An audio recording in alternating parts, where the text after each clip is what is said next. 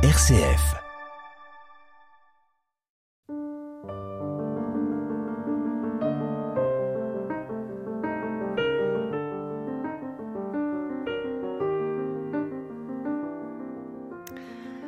Le vrai feu nouveau, le renouvellement essentiel est un renouvellement intérieur. Mais il est clair aussi que ce qui se passe au fond de l'âme entraîne en outre un surplus, un certain comportement extérieur et se traduit dans l'ordre de l'agir. Ce sont les mots d'un plus important philosophe chrétien du XXe siècle, Jacques Maritain, dans son dernier livre, Le paysan de la Garonne, dont le sous-titre est Un vieux laïc s'interroge à propos du temps présent, un ouvrage qu'il a publié à l'âge de 84 ans pour répondre aux inquiétudes, aux attentes des chrétiens dans un temps de crise. Né en 1882, mort en 1973, Jacques Maritain a traversé le XXe siècle. Son œuvre philosophique est une œuvre essentielle. Quelle est son actualité? Comment comprendre ce renouvellement intérieur impliquant un changement d'attitude pour sonder et nourrir ce qui est au fond de notre âme? Pour répondre à cette question, je suis heureuse d'accueillir aujourd'hui Michel Fourcade. Bonjour. Bonjour. Alors vous êtes historien, vous êtes maître de conférence à l'université Paul Valéry à Montpellier. Vous êtes également le président du cercle d'études Jacques et Raïssa Maritain.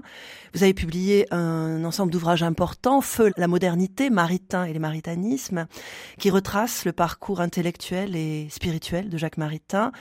Euh, on ne peut pas dissocier sa pensée de son ancrage historique dans le monde, de sa foi. Il s'est converti en 1906 euh, ma première question, c'est euh, pour vous, euh, Michel Fourcade, comment Maritain a-t-il d'emblée articulé philosophie et foi chrétienne? Ça, c'est pas fait tout seul, puisqu'il a, au départ, donc, euh, c'est un bergsonien, euh, sa première, euh, avant la conversion, sa première illumination philosophique lui est venue par Bergson, et donc il fait partie des jeunes auditeurs enthousiastes de Bergson, ainsi que Raissa, son épouse, au Collège de France. Et c'est ensuite qu'il il va donc se convertir par Bergson, mais aussi par les, la rencontre de Léon Blois, donc un poète un poète un peu maudit euh, de, de, cette période-là, et qui sera son parrain. Et euh, il pas son, son parcours philosophique s'arrête pas là du tout, puisque c'est encore après sa conversion qu'il va, avec Raissa également, rencontrer la pensée Saint Thomas d'Aquin que à l'époque le magistère, avec depuis Léon XIII, cherchait à, à, remettre en selle, on pourrait dire. Et donc Maritain va devenir thomiste, et c'est chez Saint Thomas qui va trouver, on pourrait dire, sa, sa, patrie philosophique. Et il va être ensuite un des principaux philosophes thomistes au XXe siècle. il va, en, en renouvelant considérablement, évidemment, cette pensée médiévale. Alors comment rendre la pensée de, saint Thomas actuelle, vivante? Comment être un philosophe euh, chrétien alors que nous vivons dans un monde qui oublie euh, la transcendance ou qui peut-être ignore Dieu? C'est une question qui s'est posée à Jacques Maritain. Oui, mais à, cette époque-là, il n'est pas le seul. Malgré tout, il y a tout un, un mouvement intellectuel qui qui revient avec Maritain et derrière Maritain, autour de Maritain, il y a donc Blois, il y a Peggy, il y a beaucoup d'autres. Donc il est en train de revenir vers, vers les sources mystiques également. Et donc comment euh, Maritain a ressaisi tout ça en, interrogeant, on pourrait dire, toutes les, conquêtes de la, pensée moderne, qu'il n'a pas renié, mais à la lumière justement de la, synthèse thomiste. Et puis, saint Thomas est un homme du XIIIe siècle, donc il y a beaucoup de problèmes qu'il n'avait évidemment pas eu l'occasion de penser. Maritain, par exemple, va tirer de lui toute une philosophie de l'art, une esthétique, à partir de, de son ouvrage qui va, qui va le faire connaître dans le grand public en 1920, Art et scolastique. Et euh, à partir de là, il va renouveler un peu toutes les questions politiques, euh, euh, métaphysiques, en se saisissant et en prolongeant les principes de saint Thomas. Alors, il a enseigné euh, à, à l'Université catholique de Paris. Euh, une étape importante, en 1922, il s'installe à Meudon. Et puis, euh, il connaît de nombreuses amitiés philosophiques, spirituelles. Il a lancé une revue. Quels sont les, les cercles et les rencontres qui vont nourrir sa pensée à cette époque? Alors il faut mettre tout ce que vous venez de dire au pluriel, c'est-à-dire qu'il enseigne à la Cato de Paris entre 1914 et 1939, et puis ensuite le reste de sa carrière, ça sera dans les universités américaines, à New York, à Princeton, à l'université de Notre-Dame, à Chicago. Euh, bon, il, arrêtera d'enseigner finalement qu'en 1960, à la mort de Raissa, lorsqu'il rentre en France. De même les revues, il en a suscité et animé des plusieurs, euh, presque une dizaine, je crois, des collections littéraires, etc. Et donc, ben Maritain, les Maritains, puisque on peut pas le séparer ici ni de son épouse ni de sa belle-sœur également qui vivait avec eux, Vera, ont été, à partir de leur installation à Meudon notamment, un point d'attraction oh, non seulement pour la France, mais bien au-delà, euh, pour tout ce qui cherchait, on pourrait dire, dans, le domaine intellectuel et, spirituel de, l'entre-deux-guerres. Meudon est une, des capitales spirituelles de l'entre-deux-guerres. Et donc on va trouver chez eux aussi bien des, penseurs orthodoxes russes exilés comme Berdyaev, que des poètes comme Cocteau, que des écrivains comme Bernanos ou Julien Green, etc. Et puis bien, bien d'autres qui sont beaucoup moins connus. Mais Meudon est donc une sorte de d'ashram, on pourrait dire, euh, qui, qui va aimanter toute une partie de l'intelligentsia euh, dans cette période-là. Alors une des questions que vous avez étudiées, euh, c'est celle du rapport de Maritain à la modernité. Euh, je m'appuie sur un fait historique, sur une étape. Euh, en 1926, Pionze condamne l'action française. Nous sommes dans le, dans le contexte donc de l'histoire de France au XXe siècle. Maritain publie La primauté du spirituel autour de cette question aussi d'universalisme. Il va partir à Rome, il va rencontrer Pionze. À la demande du pape, il va publier un livre sur lequel il va se positionner face à, à, à ce, à ce courant à Maurras, à l'antisémitisme. Pourquoi Rome a parlé? Est-ce que vous pourriez nous, nous expliquer un petit peu ce qui s'est passé à ce moment-là? Oui. Ben, Maritain, après sa conversion et un peu sous le conseil de ses directeurs spirituels de l'époque, s'était rapproché de l'action française sans avoir jamais été maurassien, mais un peu à la fois pour convertir un peu la mouvance qui présentait des, signes d'attente, on pourrait dire, à la conversion, et également d'une sorte de stratégie littéraire parce qu'elle était c'était une mouvance qui était bien installée sur la scène intellectuelle, et donc allier son thomisme de ce côté-là lui permettait de, de, refaire du thomisme une sorte de philosophie à la mode. Bon, il s'en voudra un peu par la suite d'avoir fait ce genre de calcul, mais donc c'était euh, euh, lorsque du coup l'action française est condamné en 1926-27, il est un peu euh, maritain au cœur même de, de, la crise intellectuelle et spirituelle que cela va susciter. Et donc, il va aller demander conseil à, à il fait un voyage à Rome, et Pionze qui lui-même a fait cette condamnation-là, mais qui, qui, qui, est incompris de son brain trust, on pourrait dire, de, habituel, l'épiscopat, les revues catholiques, etc., va demander à ce laïc, ce philosophe laïque, de donner lui-même les motifs de la, de la condamnation. Et euh, bon, c'est assez inhabituel dans, dans, dans l'histoire du, du, magistère. Mais donc c'est Maritain qui est chargé par Rome de d'expliquer, on pourrait dire, les raisons de la condamnation. Et donc il va en sortir deux livres. Un qui est très maritanien, qui est donc Primauté du spirituel en 1927, où Maritain, disons, parle euh, sur ses propres options plus profondément. Et puis l'autre, Pourquoi Rome a parlé, où il essaye de se mettre un peu du point de vue du pape cette fois-ci. Et donc les deux, les deux ouvrages ont balisé cette, cette crise d'action française lorsqu'ils paraissent en 1927. Alors, ah, je reviens à cette question de, la modernité sur laquelle vous avez travaillé. Euh, J'ai relevé cette phrase chez Jacques Maritain euh, Rien de plus révolutionnaire que de croire à une politique chrétienne. Euh, quel sens donnez-vous, Michel Fourcade, à cette phrase? Alors, il faudrait la suivre dans, dans, tout son développement, on pourrait dire, parce que politique chrétienne, il y en a évidemment toute une, toute une série de versions naïves parfois. Et donc, le, euh, pour Maritain, donc euh, son œuvre proprement politique commence en 1933, euh, lorsqu'il renouvelle, on pourrait dire, bon, saint Thomas nous avait laissé un traité au Moyen Âge qui s'appelle De Regimine Principum sur le régime temporel. Et Maritain reprend ça simplement avec les, les perspectives évidemment du XXe siècle dans son livre de 1933 du régime temporel mais ce n'est qu'une première étape. Et ensuite, on est dans la crise des années 30 et Maritain va être un peu un guide de l'opinion catholique mondiale face au fascisme, face au, communisme, par un très grand nombre de manifestes qui sont concoctés à Meudon, et également par de grands livres comme Humanisme intégral en 1936. Et puis ensuite, ben, il y a la, la guerre elle-même, le désastre de la guerre qu'il vit en exil à New York. Et là, la politique chrétienne arrive, euh, après la théorie, arrive l'heure de, on pourrait dire, de son incarnation pratique. Maritain publie en 1941, à travers le désastre, qui sera le premier livre clandestin de la résistance, puis il renouvelle, on pourrait dire, la, la pensée euh, de, démocratique libérale euh, avec un livre de 1942 qui s'appelle Christianisme et démocratie. Il participe également à la réflexion sur le renouveau des droits de l'homme. Vous savez qu'il y aura en 1948 une nouvelle déclaration des droits de l'homme qui est euh, à la fois dans la continuité de celle française de 1789, mais qui en même temps fait une place aux droits sociaux de l'homme. Et Maritain a été associé à toute cette réflexion-là pas simplement lui bien sûr, mais qui a été une réflexion mondiale euh, des démocraties pour renouveler, on pourrait dire, leurs valeurs. Et donc il est au cœur de toutes ces réflexions-là. Et le dernier point de son apport euh, à la pensée politique, ce sera son livre d'un traité en 1951 sur l'homme et l'État. Voilà.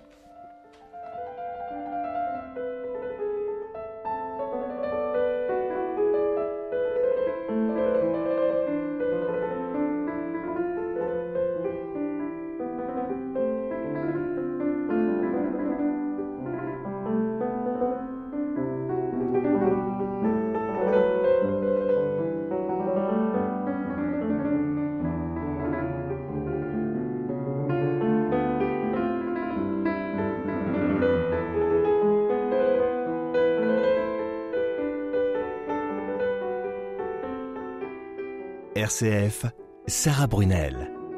Michel Fourcade, vous venez d'évoquer euh, l'itinéraire de, Jacques Maritain.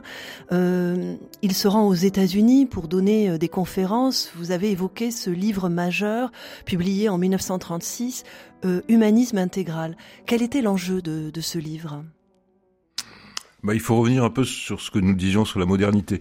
Maritain, un de ses premiers livres, c'est un recueil de conférences, à vrai dire, s'était fait connaître en 1922 en publiant un livre qui s'appelait Antimoderne. Alors, Antimoderne, c'était justement un livre polémique par rapport, disons, aux trois derniers siècles d'histoire européenne, etc.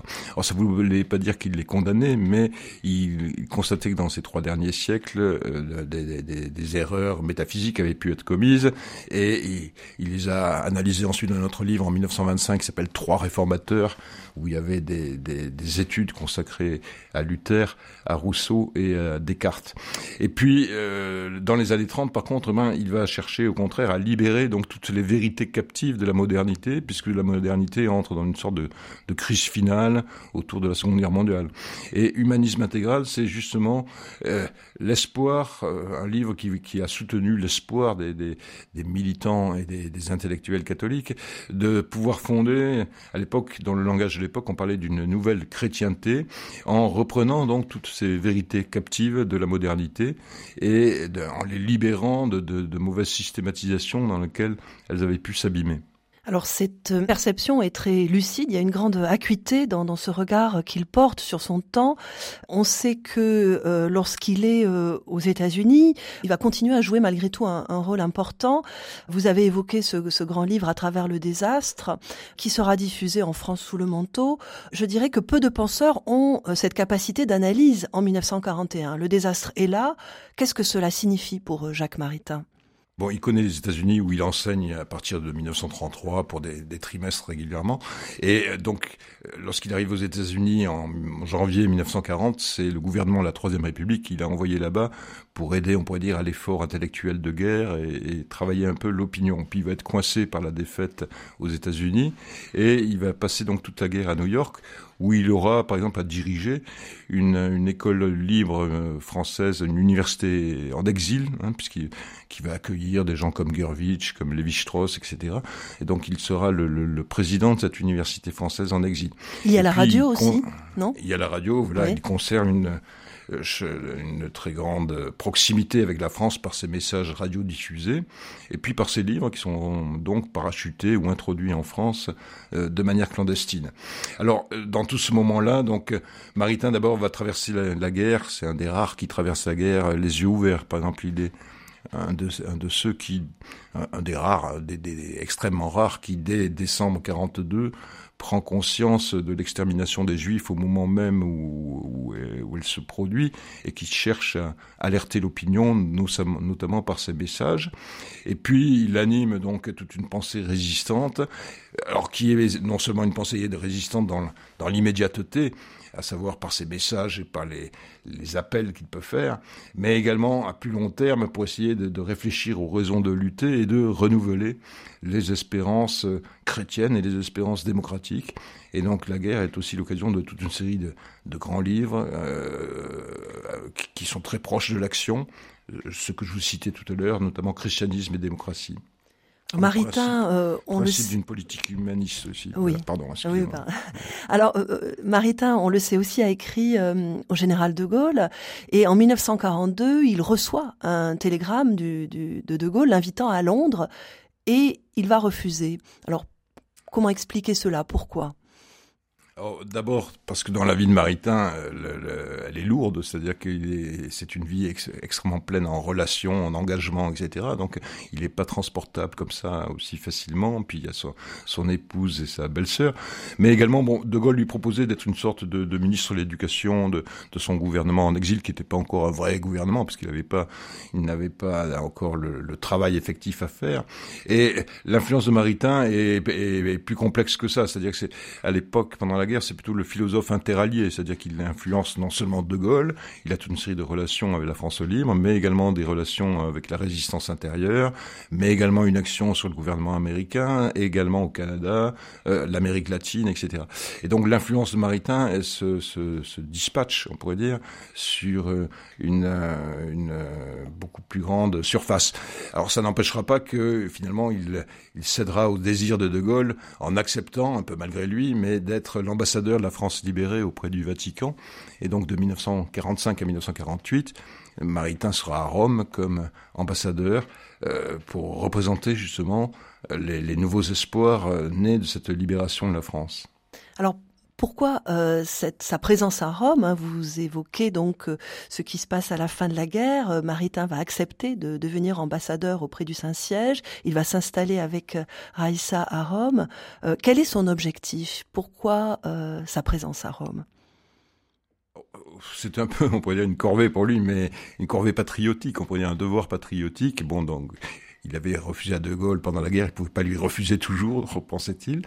Et donc, euh, dans la pensée du, du, général De Gaulle, de, de, de Georges Bidault aussi, qui est ministre des Affaires étrangères à cette époque-là, euh, il s'agit justement de, de, rompre avec une, une, une, certaine église qui avait parfois été, plus qu'il ne fallait, maréchaliste, et de représenter ces, idéaux de cette France libérée auprès du Vatican.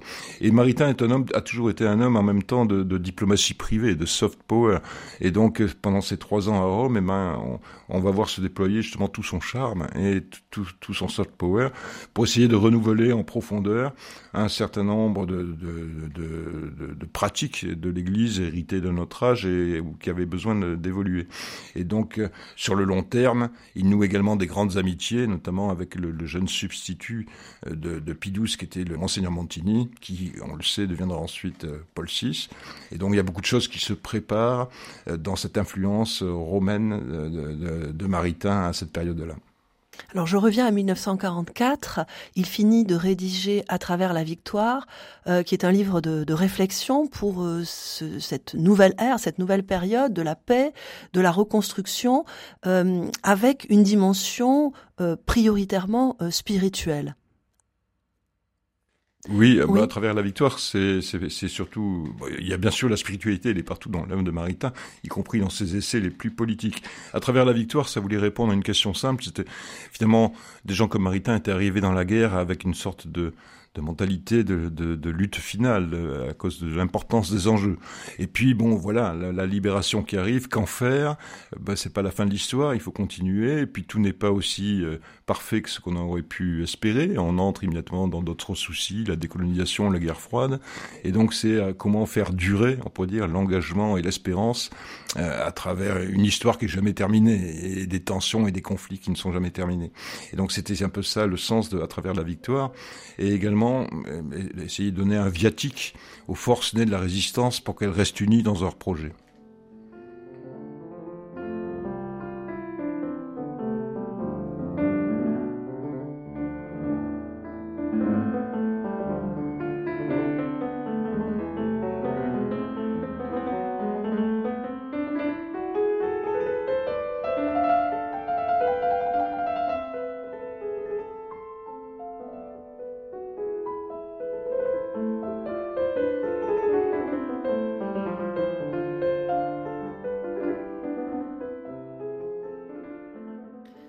Jacques Maritain reste à Rome jusqu'en 1948, il a 65 ans, mais le retour euh, à Paris n'est pas si facile. Un philosophe chrétien dans un contexte intellectuel qui a complètement changé, c'est la situation euh, de Jacques Maritain oui, euh, d'abord il s'était pas fait évidemment que des amis, il avait un peu brûlé tous ses vaisseaux dans, dans ses engagements. Et donc en 1948, il connaît pour du point de vue de la France, pas, du point de vue général de sa vie, mais du point de vue de la France, une sorte de traversée du désert. C'est pas le seul, hein, De Gaulle le premier. Et donc il n'a pas trouvé de chair euh, capable d'accueillir son enseignement. Il était plus question qu'il revienne à la Cato de Paris, mais qu'il avait quitté en 39. Et donc euh, euh, c'est ailleurs, c'est aux États-Unis que les, les chaires s'ouvrent, et notamment à Princeton, où il va faire le dernier temps de sa carrière donc entre 1948 et 60, tout en enseignant aussi à Columbia, à Notre-Dame, à Chicago, etc. Et à Toronto. Bon. Et donc ce, ce moment-là de sa vie était un moment d'exil et lui-même se définissait alors comme une sorte de juif errant de la philosophie chrétienne. Ce qui signifie que le rayonnement de Maritain à cette époque-là est plutôt un rayonnement international, hors de France. Alors c'est un rayonnement international, lui. Il, il, a joué un rôle également au moment de la guerre froide, puisque la France l'avait envoyé, la, la, la, France officielle l'avait envoyé à la conférence, à la deuxième conférence générale de l'UNESCO à Mexico, où Maritain avait essayé de définir les voies d'une coexistence pacifique à l'heure de la guerre froide, et c'est un texte qui a eu beaucoup d'influence. Et d'autre part, sa pensée travaille en profondeur ben l'Église, euh, plusieurs fois encore dans les années 50, certains cherchent à faire condamner la pensée de Jacques Maritain, et qui est sur la sellette à Rome, donc on est à la veille là du, du concile qui se prépare déjà de loin. Et la, la pensée de Maritain donc travaille l'Église, elle se vulgarise et se démocratise, on pourrait dire pendant pendant cette période-là. Et donc euh, pour lui, euh, en même temps, c'était la période d'ensemencement aux États-Unis, où, euh, le, catholicisme américain était en, pleine adolescence, on pourrait dire, et, la pensée de Maritain a contribué à, à le rendre adulte. Et quelle est, euh, selon vous, la clé de voûte, pourrait-on dire, de cette pensée, de ce rayonnement de Maritain Qu'est-ce qu'on retient à cette époque-là essentiellement? Alors bon, il y aurait énormément de choses à dire, mais il faut d'abord voir la clé de voûte des Maritains, c'est d'abord leur vie contemplative, Jacques et Raïssa, et leur vie donnée. Ils sont entièrement donnés, non seulement à la pensée, mais également à des amis innombrables et une postérité spirituelle. Ils ont eu plus de, de 70 filleuls, je crois, à, à, eux trois, à une postérité spirituelle qui est, donc abondante. Et donc dans ces vies données et dans ces leur effort, ce que Raïssa appelait la contemplation sur les chemins, ben ils, ont été, on pourrait dire, des modèles euh, pour le, pour de toute cette époque-là. Lorsqu'il est mort en 1973, Paul VI a dit ben, on perd un, maître dans l'art de vivre, d'aimer et de prier. Bon, ben voilà, ça a été ça un peu le, le secret des Maritains euh, qui explique leur rayonnement. Euh, Raissa, euh, malade, meurt le 4 novembre 1960. C'est un choc terrible. Euh, Jacques Maritain va se retirer à Toulouse, chez les Petits Frères de Jésus.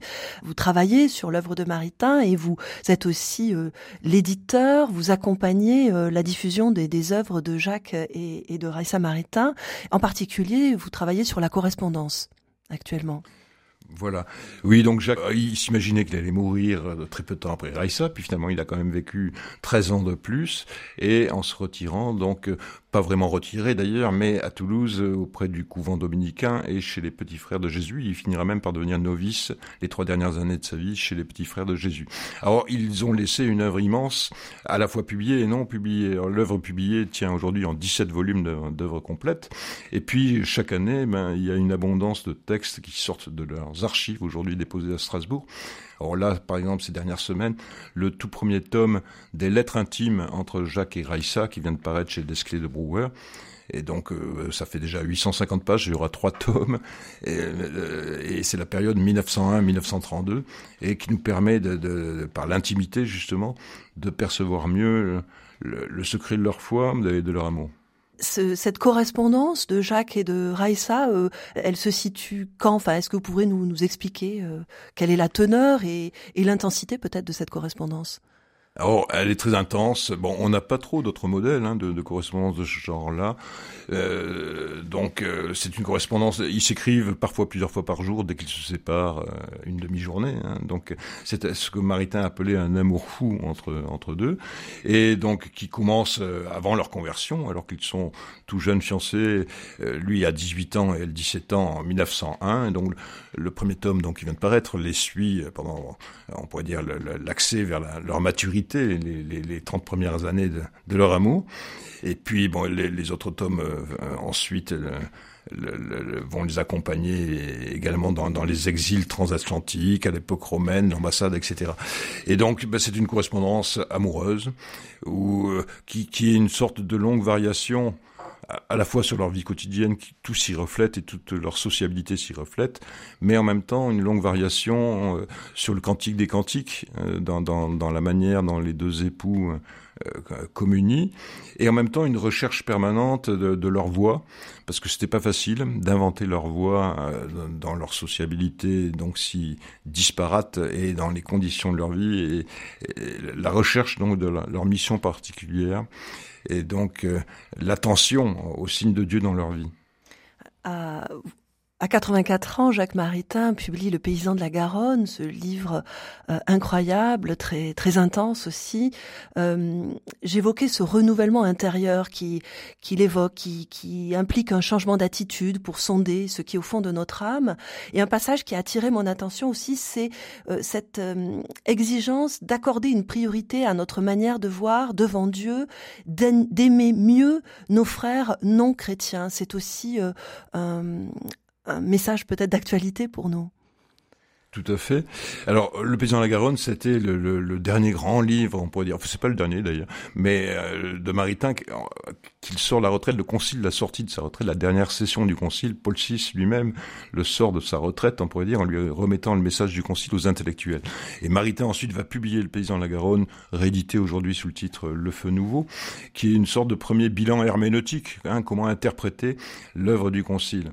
Et donc, parmi les œuvres du concile, Maritain a notamment été nommé de près à la réflexion sur deux grands thèmes qui sont ceux de, la dernière session, la liberté religieuse, et donc euh, qu'est-ce que ça va changer hein, dans, dans, la théologie politique du monde, et puis le dialogue interreligieux, puisque toute la vie de Maritain a été sous le signe du dialogue interreligieux.